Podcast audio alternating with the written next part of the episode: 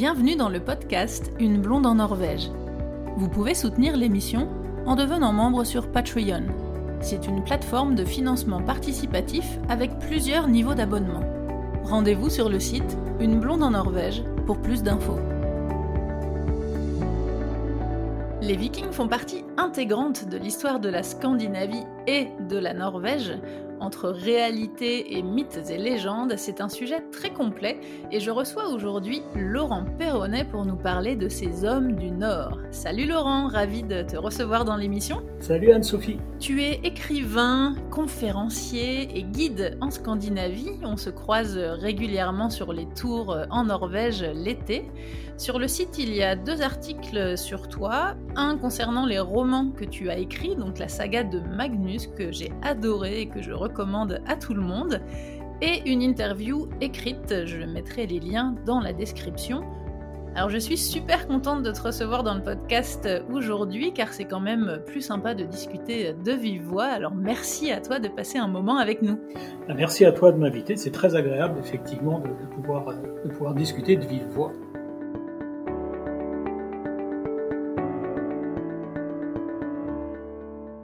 Alors avant de commencer sur ce thème des vikings, est-ce que tu peux nous raconter un petit peu comment tu t'es passionné pour la Scandinavie et pour la Norvège?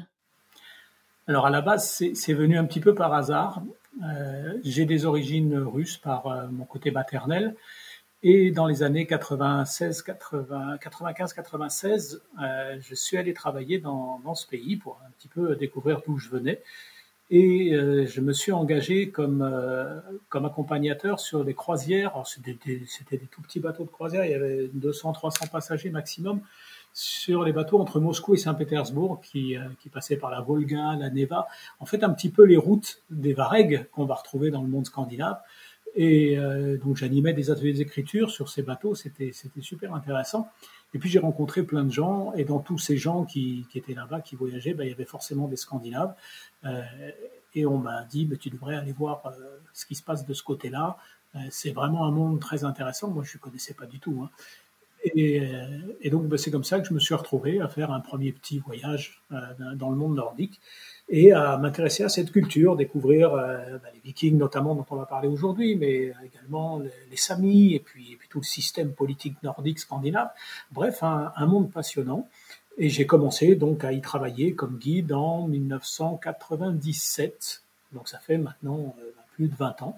Et j'ai trouvé le sujet suffisamment intéressant et les paysages suffisamment beaux on peut même dire magnifique, et une mentalité euh, intéressante pour, euh, pour y rester. Je me suis spécialisé dans cette région du monde. Je guide pas dans d'autres euh, dans d'autres lieux que la Scandinavie. Et, voilà, en fait, le, temps a, suivi son cours comme ça. Et c'est vrai que je suis vraiment super contente de te recevoir dans l'émission aujourd'hui parce que c'est vrai que tu es un petit peu considéré quand même comme l'expert de la Scandinavie. Ah bah, c'est gentil. En tout cas, tu m'as beaucoup aidé aussi euh, plusieurs fois quand je, quand je travaille comme fixeuse pour les productions télé. C'est vrai que je te demande souvent des petits conseils ou des contacts et tout. Donc, euh, merci encore bah, pour, euh, pour ton aide. Avec plaisir. faut toujours s'entraider. Commençons par le commencement. Les Vikings, c'est quelle époque? Alors, les Vikings, ça, couvre une durée de 250 ans, entre 800 et 1050 on a, on a fait remonter à une date précise, parce que souvent on aime bien donner une date précise de commencement des choses. 793, c'est la date à laquelle on fait commencer euh, l'époque viking. Il y a une raison à ça. Il y a une raison, c'est que c'est l'événement sur lequel on a la toute première trace écrite de l'arrivée de ces hommes du Nord dans euh, les pays d'Europe. 793, le 8 juin, c'est l'attaque du monastère de Lindisfarne dans le nord en Angleterre. Et ce sont des vikings probablement danois qui attaquent un monastère, qui le pillent littéralement et qui assassinent la plupart des moines présents à ce moment-là. Ils en laissent échapper un ou deux et euh, ces rescapés vont répandre une parole terrifiée qui va, qui va présenter ces hommes du Nord, ces Nordmen, comme euh, d'abord d'horribles païens, hein, ce qu'ils sont d'ailleurs, hein, ils sont tout à fait païens, et des monstres sanguinaires. Voilà. Alors à partir de là, l'image du viking va commencer à se construire et on a euh, le, premier témoignage écrit. Après, cette période, elle est assez longue puisqu'elle dure 250 ans et, et, elle va se développer sur quatre phases. Il y aura une première phase entre 800 et 850 qu'on peut appeler la phase des premières explorations. Alors ça ne veut pas dire que les vikings naviguaient pas avant ils naviguaient. On, est pratiquement certain, ça serait complètement impossible que ce soit pas le cas. Ils se sont pas mis d'un seul coup en 793, hop, à avoir des bateaux. ça, ils, existaient déjà. Ils avaient déjà fait quelques voyages. Donc, on pense que la navigation a dû commencer euh, peut-être même vers 500, 550. c'est très très ancien. Mais cette ère donc de l'expansion viking qu'on fait commencer vers 800 jusqu'à 850 pour la première période, c'est la première période où on assiste vraiment à des explorations. C'est-à-dire qu'on va voir un petit peu partout en Europe des, Scandinaves euh, se déplacer. Alors c'est des tout petits groupes. Euh, ça, c'est aussi euh, parce qu'il y a énormément d'extrapolations qui sont faites. Les, Vikings sont, sont des personnages qui, sont, qui, qui, stimulent beaucoup l'imagination. L'imagination, oui voilà, qui au fil de l'histoire ont, servi les uns et les autres, euh, pas toujours pour le meilleur, et puis des fois pour l'imbroglio historique. Donc, euh, par exemple, une des, erreurs communément euh, répandues, c'est que les Vikings auraient envahi l'Europe, que les Vikings étaient des colonisateurs. Alors, c'était pas des colonisateurs au sens de, au sens de nations qui voudraient s'emparer d'autres nations. On n'est pas du tout dans ce cas de figure. Au début de l'ère viking, donc période 800-850, on est dans des pays qui ne sont pas centralisés. Ce sont des pays qui n'existent pas.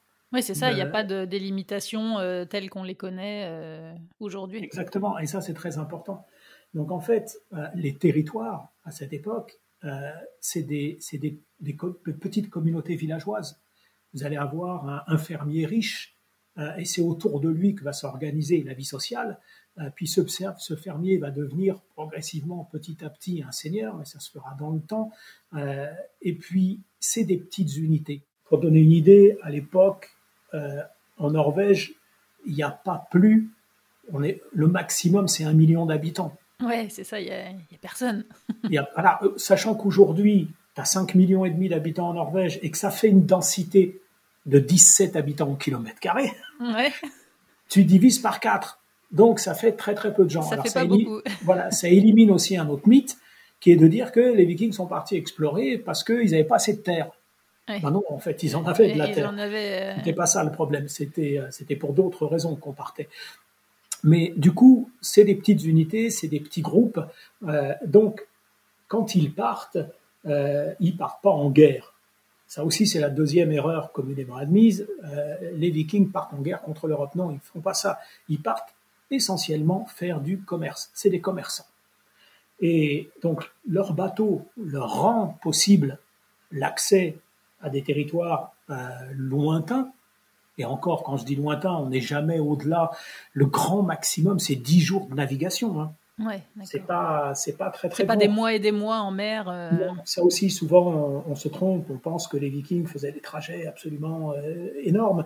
En fait, il les faisait par étapes, bien souvent. Et tu vois, on va prendre un exemple, euh, puisqu'on parlait de Lindisfarne, ce monastère en Angleterre euh, en 793.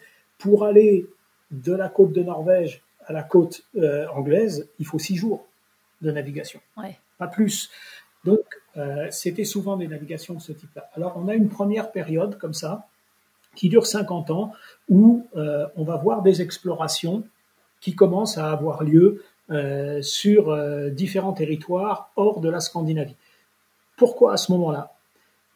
Comme je le disais tout à l'heure, je, pense, et je ne suis pas du tout le seul à le penser, à peu près tous les historiens sont d'accord, les bateaux existaient déjà avant, mais à cette période-là, les bateaux sont parvenus, on va dire, à leur point de perfection. Donc le, mot, ces fameux bateaux qu'on appelle des dracars. Alors, donc les dracars, euh, c'est un mot français. Donc ça, c'est un mot qui n'existe pas. non, c'est ça, c'est que quand, quand, quand, on utilise ce mot en Norvège ou dans plusieurs pays scandinaves, les gens disent mais non, c'est quoi ce mot? Hein, Quoi? De quoi tu parles C'est quoi Drakar Voilà, toi, toi, qui vis là-bas, tu... Euh, on a beau essayer avec l'accent norvégien, Drakar. Drakar Ça marche pas non plus. Et en fait, c'est un, un, journaliste au, au 19e siècle, là, au, début du journalisme, euh, dans les, on parlait les tout débuts des, des, des feuilles dans lesquelles on voyait des feuilletons français comme, euh, comme les mystères de Paris, tout ça. On, écrivait des tas de choses sur le monde et c'était, ça commençait à être le libre accès de l'information quotidienne euh, pour les Parisiens, par exemple, qui, qui, étaient parmi les premiers à avoir en France des journaux, des quotidiens ou des hebdomadaires. Et, et donc on, on faisait à la fois des, feuilletons, comme je disais, mais, euh, mais on racontait aussi des choses sur le vaste monde.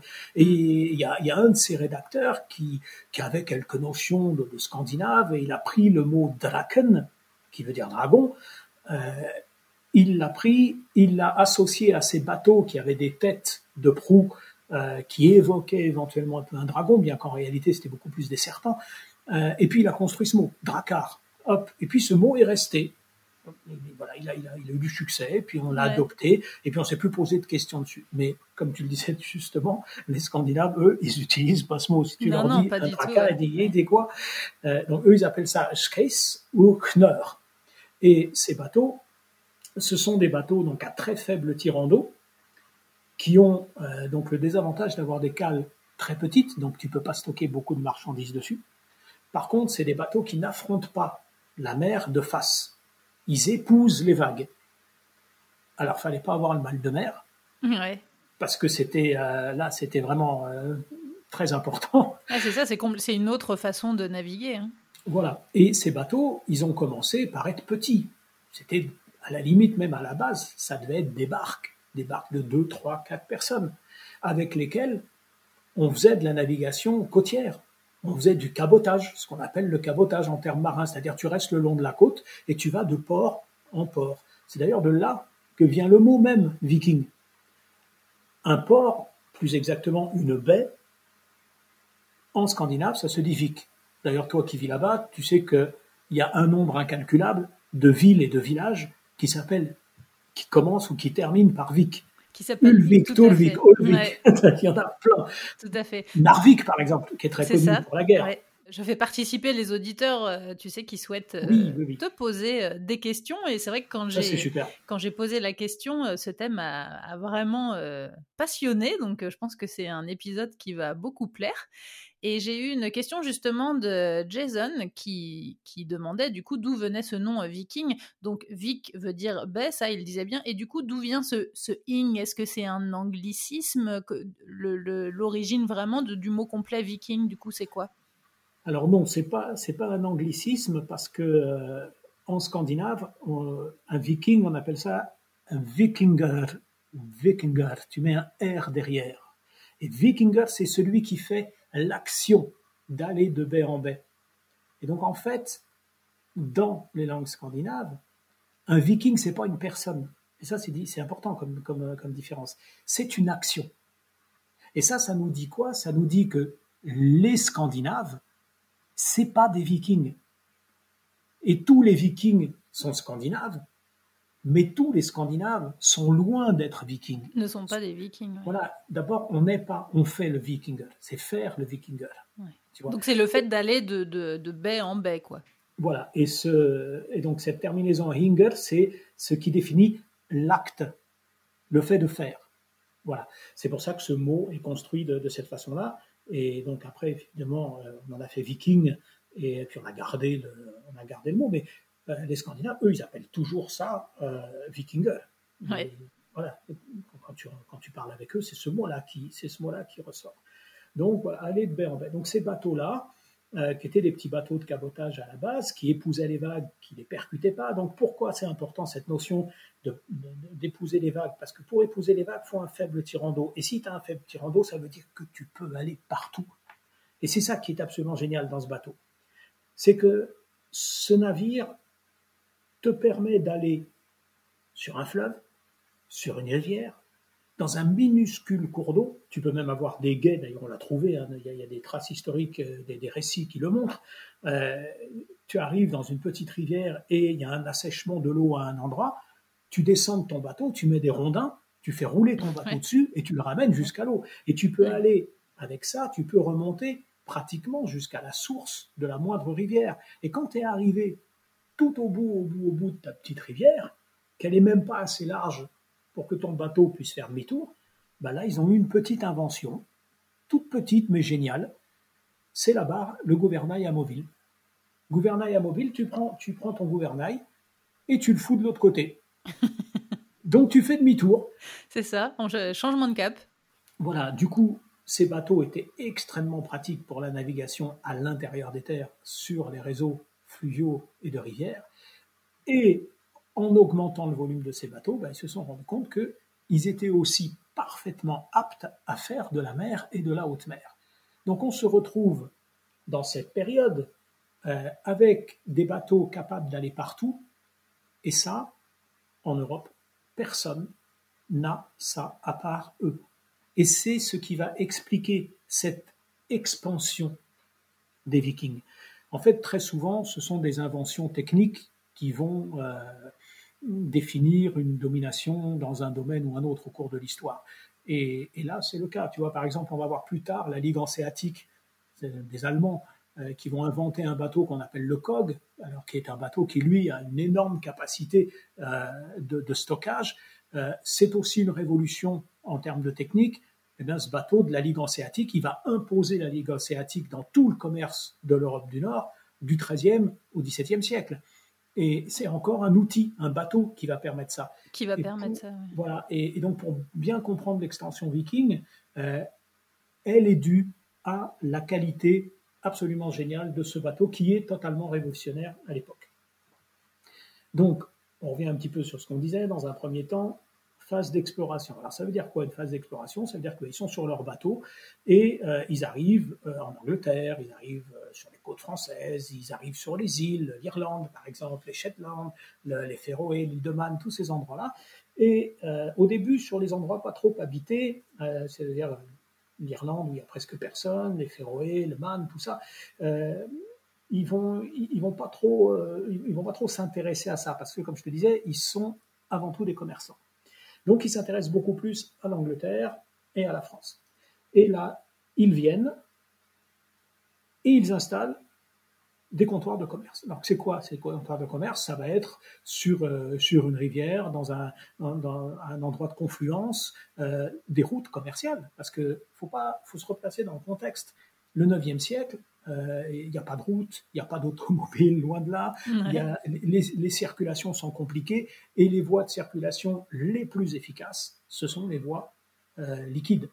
Donc c'est par là que l'essentiel du commerce euh, se fait. Et donc eux viennent à ces endroits-là, ils ont des choses à vendre et ils ont des choses à acheter. Donc ils, ils font leur commerce là et ils repèrent différents endroits où il est intéressant de, commercer. Et qu'est-ce qu'ils vendent alors? Alors eux, ils vendent essentiellement des produits de luxe parce que, euh, comme je le disais tout à l'heure, leurs bateaux ne peuvent pas contenir beaucoup de marchandises, donc euh, les cales, il n'y en a pas. Euh, donc c'est essentiellement, ça va être des fourrures, beaucoup, de l'ambre, de l'ambre venu de la mer Baltique, parfois aussi de l'ivoire. L'ivoire qui se vend extrêmement cher à cette période et dont on ramène des petites quantités, mais les petites quantités suffisent à, faire beaucoup d'argent. Euh, c'est un truc qui est très marrant, c'est que dans le Moyen Âge français, la, licorne est un animal mythique. Et c'est un animal à qui on prête énormément de, de pouvoir. Et il y a tout un commerce qui se fait de poudre de cornes de licorne qui serait, euh, qui serait pleine de vertus euh, diverses et variées, et ça se vend extrêmement cher. Et la réalité de cette poudre de corne de licorne, bah, c'est amusant parce que c'est de la corne de narval. D'accord. Et ce sont nos Scandinaves qui la ramènent depuis les régions euh, du Groenland et de l'Islande où ils pêchent le narval. Et donc la, la grande corne du narval eh bien, c'est transposé en Europe comme étant la corne des licornes. C'est devenu de la poudre de licorne. C'est devenu de la poudre de licorne. Donc, euh, ils commercent ça. Et puis, un truc aussi qu'ils ont en marchandise qui est, qui est, très pratique, ce sont les esclaves. Parce que les esclaves, ça, bah, tu les fais ramer sur ton bateau, donc ils bossent. En plus, ils servent à quelque chose. Ils servent à quelque chose. Et après, tu les vends. Euh, voilà, donc c'était à peu près ce qu'on trouvait dans, le, dans leur marchandise.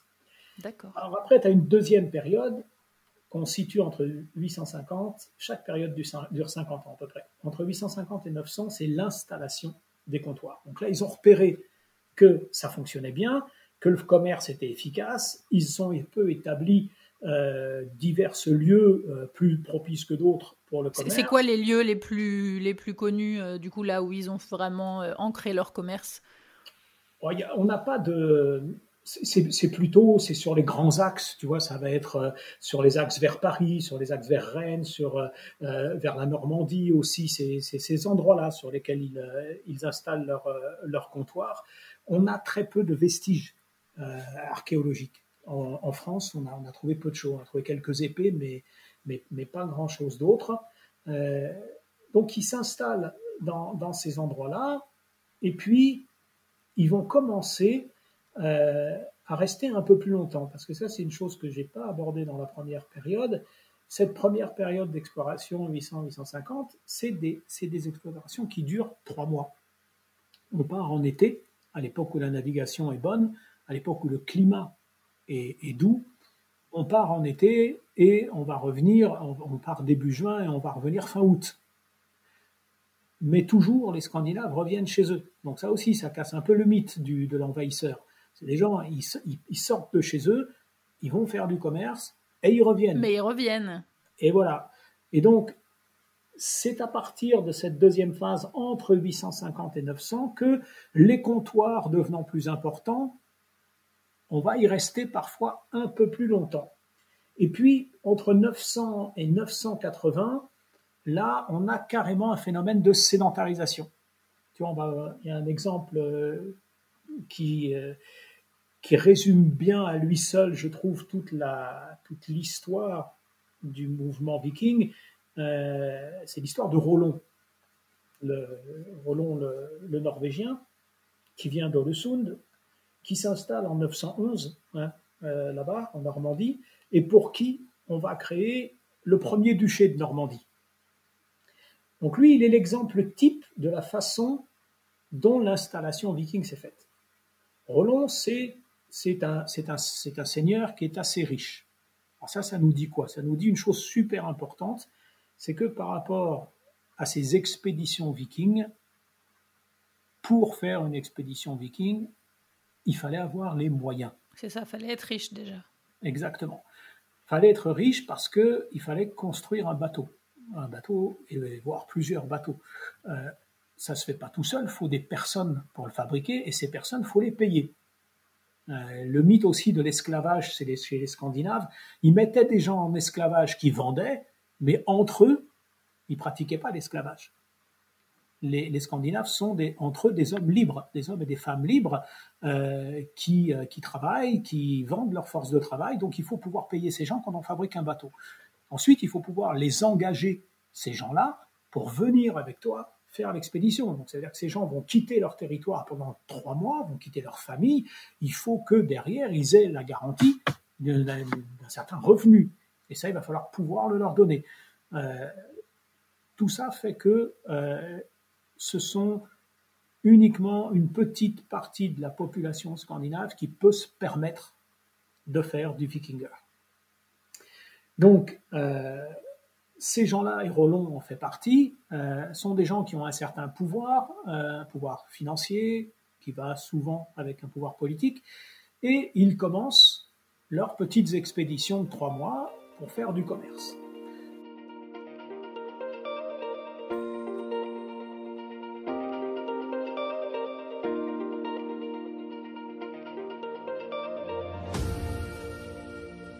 Par rapport à leur déplacement, euh, justement, donc euh, de, Scandinavie en Normandie, une des questions euh, que j'ai reçues de Monique, ma maman, mhm. qui demande quel est le lien du coup avec ce nom Normandie, puisque les, Vikings, on les appelait les Noorman, les hommes du Nord. Du coup, il y a un lien avec le nom Normandie? Absolument, oui, tout à fait. Normandie vient très très probablement du mot Nordman, les hommes du Nord. D'ailleurs, le, mot Norvège, par exemple, ça, ça, veut dire Nordvegen, la voie du Nord, la route du Nord. Donc, euh, la Normandie, oui, ça vient, ça vient très probablement de, cette, de cette étymologie-là. Et, euh, donc, le, duché de Normandie est créé par euh, Charles V, je crois, pour justement Rollon, dont on a parlé tout à l'heure, et, et, qui va faire, qui va faire, qui va donner naissance à la, Normandie. Mais tu vois, pareil que la Normandie, il y a en, Angleterre une région qui s'appelle le Danelaw, qui est une région centrale. Euh, bah ça, la traduction, c'est euh, Danelaw, c'est la loi des Danes. Et les Danes, c'est ceux qui deviendront plus tard les Danois. Donc c'est aussi, euh, là on a un autre exemple avec la Normandie, c'est deux exemples de régions qui ont été nommées d'après leur histoire. Alors, il y a un aspect euh, qu'on peut aborder maintenant, euh, c'est celui de la, violence des Vikings, euh, parce que pourquoi je vous présente des gens qui sont de paisibles commerçants alors que l'image qu'on a d'eux sont plutôt des brutes. C'est ça, c'était une de mes questions, c'était que entre les, mythes et les légendes qu'on entend, on, est un peu perdu dans tout ce qu'on entend. Alors, c'était des gentils ou des méchants alors? Ben, C'était les deux. C'est-à-dire que c'était des gens qui étaient, euh, qui n'étaient pas cons et, euh, et, qui sont arrivés euh, dans un monde dans lequel ce qu'ils étaient faisait un peu peur, ils en ont eu conscience et ils ont joué de ça. Ils en ont joué en fait, ouais. Voilà. On, quand on demande qu'est-ce qui a pu déclencher, causer cette expansion viking là, comme ça, soudainement, en fait, c'est un contexte historique. Euh, tu vois, le Charlemagne meurt en 814. Et 814, on est pile dans la première phase de cette expansion viking. Alors, euh, jusqu'à la mort de Charlemagne, l'empire carolingien, il est très structuré. Il y a des États centralisés qui sont forts. Et là, nos vikings se contentent de faire du commerce. Par contre, après la mort de Charlemagne, il va y avoir tout un tas de guerres intestines entre les héritiers qui vont créer un contexte de guerre civile dans lequel l'empire carolingien se délite, ne tient plus militairement, les, régions, les villes font parfois sécession, euh, des clans se forment, des guerres euh, intestines ont lieu, et les vikings, ils sont au milieu de tout ça ils arrivent et, bah, ma foi, de temps en temps, euh, il y a un seigneur local qui euh, les emploie pour faire la peau d'un ennemi, d'un rival. Bah, ils se louent. Ils, se louent comme chasseurs de tête, quoi. ils, vont, ils vont faire un métier de mercenaire à un moment parce qu'on les paye pour ça. Et puis à d'autres moments, ils vont le faire pour eux-mêmes.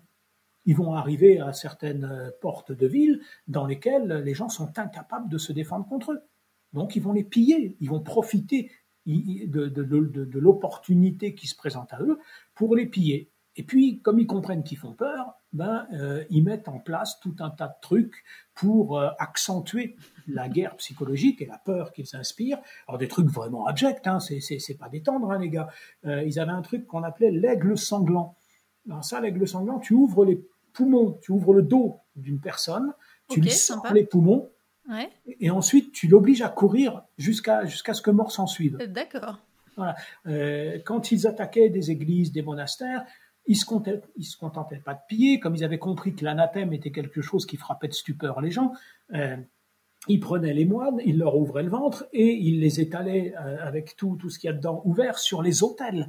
Donc ça, c'était des sacrilèges absolus, euh, des, trucs terrifiants pour une Europe très très chrétienne. Et d'ailleurs, dans les prières même, on retrouvait à l'Église euh, cette prière Seigneur, protégez-nous de la fureur des hommes du Nord. C'est une, prière euh, in extenso qui était dite. Donc le système de leur guerre psychologique fonctionnait vachement bien. Ça marchait bien, oui. Mais en réalité, ils n'étaient pas nombreux. C'était des petits groupes et ils profitaient de la situation. Euh, dans certaines circonstances, comme le siège de Paris, euh, ben, ils se sont alliés entre eux. Euh, il y a même des fois où ils s'alliaient à des seigneurs les uns contre les autres, puis ensuite les uns ensemble contre les seigneurs, etc. Et ils finissaient des fois par demander des, impôts à certaines villes, en échange de quoi ils ne, les attaquaient pas. Et donc voilà, ils utilisaient la situation géopolitique de l'époque à leur profit et ça c'est super important, un profit uniquement pécunier. À aucun moment, sauf dans le cas de Rollon, mais là c'est encore une fois un peu de l'opportunisme, Rollon est l'exception, dans tous les autres cas, les gens, les vikings faisaient de l'argent et repartaient euh, chez eux ou s'installaient et profitaient de leur argent sur place. Pour ce qui est de Rollon, euh, bah, il est exactement dans ce cas de figure en 911, là, on est encore dans toutes ces guerres intestines du post-empire carolingien. Et, euh, et lui, dans, ce que va devenir la Normandie, il est un peu une épine dans le pied du roi Charles le Simple, qui d'un côté a une guerre civile à mener, et de l'autre, ce Scandinave qui est là, qui a installé un comptoir solide dans lequel on applique les lois scandinaves, et donc, il, ne s'en remet absolument pas euh, à la loi locale. Il a sa propre loi, et si on l'emmerde, il se défend. Donc, Charles le Simple a deux solutions. Soit il attaque ce type qui est un peu comme un parasite chez lui, mais ça veut dire que dans ce cas-là, il s'affaiblit sur l'autre front, et ça, il ne peut pas le faire. Soit il passe un pacte avec ce Scandinave, et il l'inféode à son royaume. Et donc, il va lui proposer un titre. Il va lui proposer de devenir duc. Et ce sera donc la naissance du duché de Normandie. Le viking, lui, n'y voit que son intérêt, donc il accepte. La petite anecdote pour ça, c'est que euh, il y a quand même autour de ça, il y a tout un protocole, il y a l'Église euh, qui, qui, s'en mêle hein, et tout ça. Euh, donc Rollon, lui, se convertit, hein, ça lui pose pas de souci. Donc Rollon se convertit, et puis dans le protocole, il y a un moment où le féal doit baiser le pied du suzerain. Et ça, par contre, c'est un truc qui passe pas pour le, pour le, Norvégien, le, Viking. Et donc, ce qu'il fait, c'est que, enfin, l'idée, ce qui passe pas, c'est de, c'est de se plier, de devant un autre. Voilà. Alors, euh, ça, c'est l'anecdote. Hein. Euh, en fait, il ramasse le pied de Charles le Simple et il lève le pied à sa bouche. Donc, le gars s'écroule par terre. Et ça, ça fait un incident diplomatique euh, qu'on va finalement enterrer et on va, on, va quand même signer le traité. Mais Roland a tout de même obtenu son titre. Et Roland obtient son titre de duc de Normandie. Alors lui, donc tu vois, à la base, norvégien, il parle l'ancien norrois, il, euh, il croit dans un panthéon de dieux euh, très éloigné du christianisme, il porte, euh, il s'habille comme un, comme un Scandinave, il mange comme un Scandinave. en fait, à partir du moment où il va s'installer en France, il va changer de religion, il va changer de vêtements, il va changer de langue, il va changer de coutume, et en l'espace de deux, trois générations, tu ne vois plus du tout l'origine scandinave.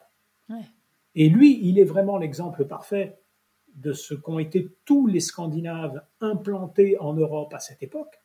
Et il en est l'exemple parce que bah, parce qu'il est l'image de, l'image de proue de tout ça, euh, parce que son histoire est, vraiment sympa de ce côté-là.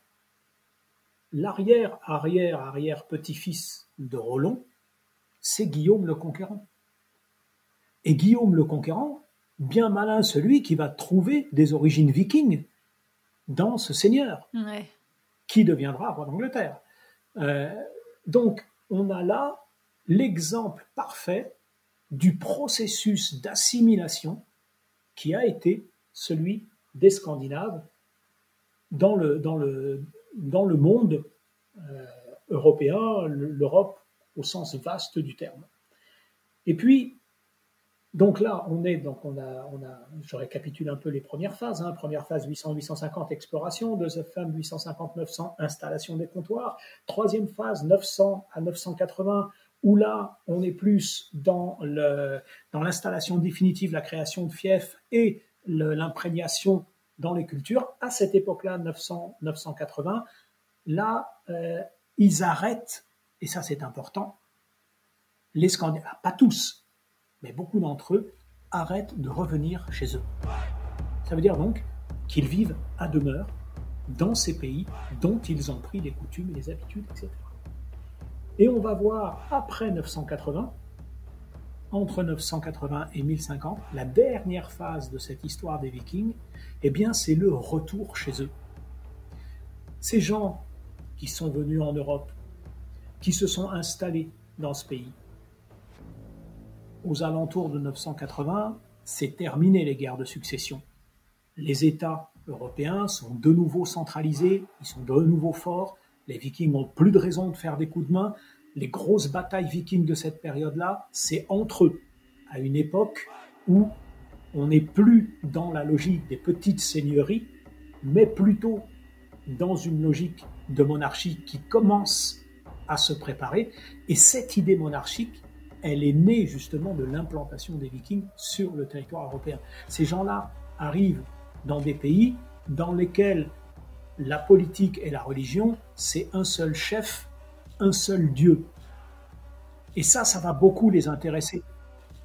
Et on va voir un certain nombre de ces Scandinaves mettre leurs enfants dans des lieux d'éducation qui seront souvent des, monastères, euh, dans lesquels certains apprendront même le latin, euh, on leur apprendra les éléments du pouvoir.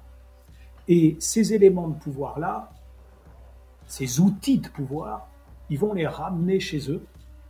Et on va, cette dernière période entre 980 et 1050, c'est l'époque où les seigneurs scandinaves implantés en Europe remontent en Scandinavie et où les royaumes se forgent, où vont naître la Norvège, le Danemark euh, et la Suède.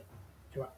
Donc, c'est les tout derniers, les tout derniers qu'on va retrouver, les tout derniers Scandinaves qu'on va retrouver, euh, on les retrouve dans les, dans les gardes des, des grands seigneurs ottomans, vers Constantinople et, et ces régions-là, mais c'est plus des derniers mercenaires et on peut pas vraiment, euh, on, peut, dire que vers l'an 1000, ça se termine. tu vois, le, Donc la fin, de, la fin de la période viking correspond à, la, à la, création des, des, royaumes scandinaves, quoi.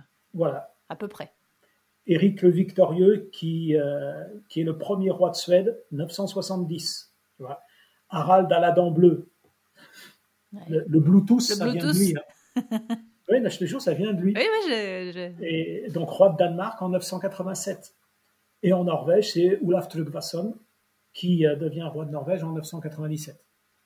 après, il meurt en l'an 1000, mais euh, voilà, on est à ce moment-là. Et donc, les Vikings, euh, bah, ils disparaissent un peu parce que le monde a changé, parce que l'Europe s'est de nouveau fortifiée, centralisée, donc les coups de main, c'est plus possible. Et puis, toute leur, euh, toute leur imprégnation dans cette culture européenne a fait d'eux finalement des Européens et ils vont remonter en Scandinavie avec le principe de la monarchie et le principe de la religion. Ils sont un peu assagis du coup. Catholiques. Alors assagis, non. On peut même dire que c'est peut-être probablement euh, plus violent parce que c'est simplement que les combats vont prendre une autre échelle. D'accord, parce que justement, c'était ma question. Quand ils reviennent en Scandinavie, du coup, ils sont toujours aussi violents ils, sont, ils ont toujours les mêmes comportements ou est-ce qu'ils sont différents? Alors euh, non, ils sont, c'est des gens qui sont belliqueux, hein, c'est des gens qui ont, les, gens qui reviennent, euh, c'est un peu, c'est des, gens, ils reviennent avec avec l'idée de prendre du pouvoir, parce que les endroits où ils se sont installés, que ce soit en Angleterre ou en France, euh, c'est des endroits qui sont quand même extrêmement cléments par rapport à la Scandinavie. On y vit mieux, on y mange mieux, le climat est plus cool, etc. Donc s'ils remontent là-haut, c'est pas pour rien.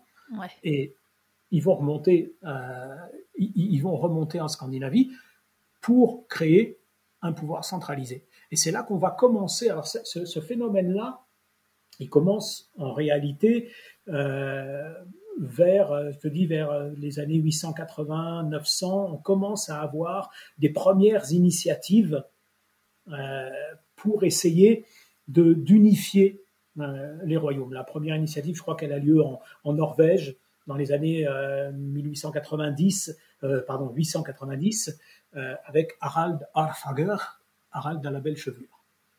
Et, donc c'est d'ailleurs, euh, alors c'est l'une des, ça va être une, un des éléments de l'expansion, parce qu'il y a une question à laquelle qu'on a posée tout à l'heure, mais à laquelle on n'a pas répondu, c'est pourquoi ces gens-là finalement, euh, qu'est-ce qui faisait qu'ils partaient?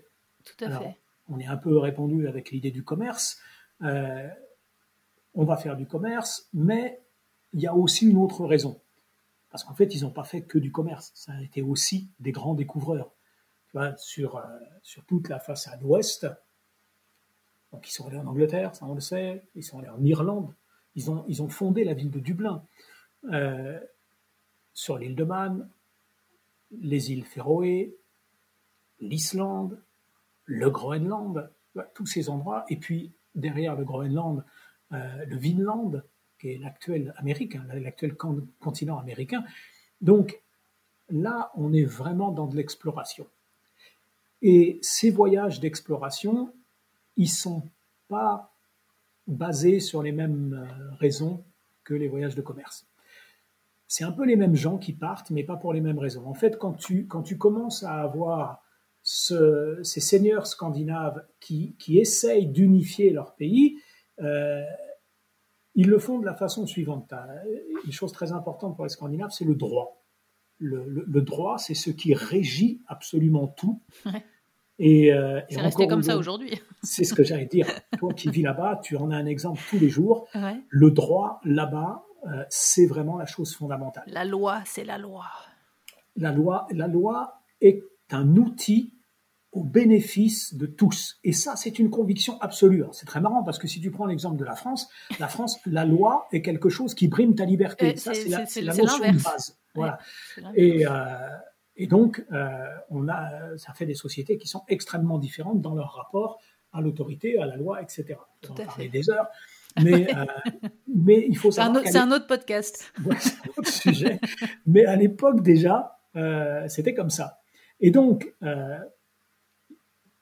par rapport à, par rapport à cette, cette, notion de prise de pouvoir, il y avait trois possibilités. Tu es, euh, tu es une ou un seigneur euh, et tu désires euh, prendre le contrôle de ton, de ton voisin. Donc, tu lui demandes de s'inféoder à toi. Il a deux solutions classiquement. Hein. Soit il dit oui, soit il dit non. S'il dit oui, ben, il devient ton féal et tout va bien pour... Il n'y a pas de guerre. Soit il dit non, il y a une guerre eh ben, dans le droit scandinave ancien, il y avait une troisième option. C'était tu dis non, mais tu peux pas faire la guerre. Tu n'es pas assez puissant. Donc dans ce cas, il y a un acte de loi qui te permet d'avoir accès à l'exil. Tu as le droit de, on te donne en général entre une année et trois années maxi pour préparer ton exil, hein, parce que là on parle de on parle de. Hein. Les gens qui vont partir, ils vont démonter leur maison, ils vont amener leurs animaux, ils vont, ils vont avoir besoin de fabriquer des bateaux, de, créer des vêtements, des outils. Donc voilà, c'est beaucoup, beaucoup de travail. Mais tu as le droit d'accepter l'exil. Et donc, si tu acceptes l'exil, ben, euh, tu tu vas pas te battre. Du point de vue de ton, du point de vue de ton honneur, tu seras pas un féodé. Mais il faut que tu partes. Mais il faut que tu te barres. Ouais. Voilà. Et, et, donc, ben, on va avoir euh, un certain nombre de seigneurs qui sont dans cette situation et qui vont partir à la recherche d'un nouveau territoire. Et tu vois, donc là, on part plus dans une notion de commerce, on part pour trouver un nouvel endroit où vivre. Et c'est comme ça que va être découvert euh, l'Islande. C'est exactement dans ce cas de figure. Ces deux seigneurs qui partent euh, avec leur famille, chassés par celui dont je parlais tout à l'heure, Harald Orfager, Harald à la belle chevelure, euh, et qui, euh, dans leur navigation, au bout de semaine à peu près de navigation, tombent sur l'Islande. Parce que ça, justement, c'était une des, une des questions des auditeurs. Il y avait Benoît qui demandait de quelle région de Norvège venaient les premiers vikings qui se sont établis en Islande. Alors, ils viennent du sud, région du Rogaland, et c'est l'actuel Stavanger, la Mecque du pétrole. Euh, donc c'est une, c'est une partie, euh, c'est, une partie méridionale de, de la Norvège. Euh, ça aussi, le, l'expansion des Vikings, les lieux géographiques à partir desquels ils, se déplaçaient, le monde viking, pour ce qui est de la Norvège, mais c'est valable aussi pour la Suède et je dirais la Finlande, mais la Finlande, encore une fois, il ne faut pas oublier que ces pays n'existent pas à l'époque. Mais un truc important, si les gens qui écoutent le podcast, si à un moment donné, ils peuvent mettre sur pause et aller chercher une carte géographique pour regarder un peu tout ça. Euh, vous allez voir que ces trois pays, Norvège, Suède, Finlande, sont des pays tout en longueur. La Norvège, elle fait 2000 km de long. Elle passe par le cercle polaire arctique. Elle finit à 71 degrés de latitude nord on n'a pas du tout, du tout les mêmes conditions de vie au sud et au nord. Et donc, pendant toute cette période viking, le territoire qui est occupé, c'est le centre et le sud de la Norvège. Ålesund, Trondheim, voilà, Trondheim, c'est la toute première d'ailleurs, c'est intéressant de le noter, c'est la toute première capitale du tout premier royaume de Norvège, créé par Olaf Tryggvason en 997. Parce que ça, c'était aussi une, tu vois, une question que j'avais reçue donc de Pascal, qui, mhm. qui, qui, disait qu'effectivement, donc les Vikings étaient connus pour être de grands navigateurs, pêcheurs, etc. Donc du coup, est-ce, qu'ils vivaient tous sur la côte? Euh, Est-ce qu'il y avait des, des, Vikings aussi à l'intérieur des terres, dans les montagnes? Est-ce qu'ils faisaient de l'élevage, de l'agriculture? Où, où est-ce qu'ils étaient en fait? Eh ben, c'est une très bonne question parce que justement, on fait souvent la confusion. Et ça nous ramène à ce qu'on disait tout à l'heure hein, sur euh, les, Scandinaves et les Vikings. Euh, tu as les anciens Scandinaves, c'est le nom qu'on leur donne, et parmi eux, certains, une faible minorité, qui font les Vikings. Mais l'activité principale des Scandinaves, c'est l'agriculture. L'agriculture et l'élevage. Alors évidemment, la pêche, euh, surtout, enfin d'ailleurs pas que, mais pas qu'en Norvège, mais un petit peu d'une façon différente en Norvège et, en Suède-Finlande, mais le, et encore différente au Danemark. Le Danemark, c'est beaucoup l'agriculture. Tu sais, la, géographie des lieux va beaucoup jouer. Euh, le Danemark, c'est tout petit, c'est tout plat. Et c'est plus, c'est plat, oui. Voilà, donc euh, c'est en plus, c'est le pays qui, du point de vue du climat, euh, est le moins rude. donc, on a une agriculture qui très tôt va se développer. L'agriculture extensive, le pouvoir extensif, donc les premières monarchies, c'est un peu là qu'elles vont, qu'elles vont s'installer de, façon les plus efficaces. Du côté de la Suède, on a un territoire qui est aussi très plat. Il y a très très peu de, relief en, Suède. il, y a, une grosse montagne, le Kebnekaise, qui fait, je, crois, 1400 ou pas plus de 2000 mètres, je sais plus la taille exacte, mais c'est la seule, tu vois. Euh, et le reste, c'est plat, c'est des lacs et des forêts, des lacs et des forêts à perte de vue. Idem pour la Finlande, c'est exactement le même socle. Par contre, du côté norvégien, c'est des montagnes, des fjords, des apics, euh, des petits des petits terrains des petits terrains dans lesquels on peut euh, pratiquer l'agriculture, mais sur des petites surfaces. Tu as fait un très beau podcast avec une, une agricultrice norvégienne euh, qui, qui, expliquait bien qu'on a, on a, on a 1% ou 3% de terres cultivables au max là-bas, quoi. Euh, donc, mais par contre, ce peu de terres cultivables, pour la faible population qui vit là-bas, c'est suffisant. Ça suffisait à l'époque. Et oui, ça suffisait. Donc on vivait de l'agriculture et on, vivait de l'élevage également. Beaucoup de beaucoup d'élevage, l'élevage de moutons, l'élevage de vaches, l'élevage de porcs, et, et, alors évidemment de la pêche, bien sûr, euh, mais, le, mais la mer n'était pas le, la, source de, de, revenus et, de, et le mode d'existence principal. Par contre, oui, il y a une deuxième partie de la question qui est vraie, c'est que le littoral va quand même être investi de façon particulière. Ce qui est toujours le cas aujourd'hui, hein, d'ailleurs. Exactement. Si tu prends une carte de la Norvège contemporaine, toutes les grandes villes sont, sur, la côte. Voilà. Et parce qu'en fait, c'est un pays qui s'est construit par le commerce maritime. Tu vois, il était au 19e siècle, c'est connu qu'il était beaucoup plus facile d'aller de Bergen en Angleterre que d'aller de Bergen à Oslo. parce qu'il fallait traverser 500 km de montagne dans des conditions atroces, par moins 40 en hiver, pour aller de Bergen à Oslo, alors que tu prenais un bateau et tu étais rapidement en Angleterre. C'est ce qui faisait que Bergen était euh, une ville à part, une espèce de capitale culturelle. Cet entretien avec Laurent a été découpé en quatre épisodes. Dans la prochaine émission, nous parlerons de la suite de l'histoire, des casques vikings, de l'hygiène, des déplacements, des mythes et de la disparition des vikings. Retrouvez les épisodes sur toutes les applications de podcast et en format vidéo sur YouTube. N'hésitez pas à mettre des petites étoiles pour noter le podcast et à partager les épisodes. Merci à Louise et Pierre qui soutiennent le podcast sur Patreon. À bientôt!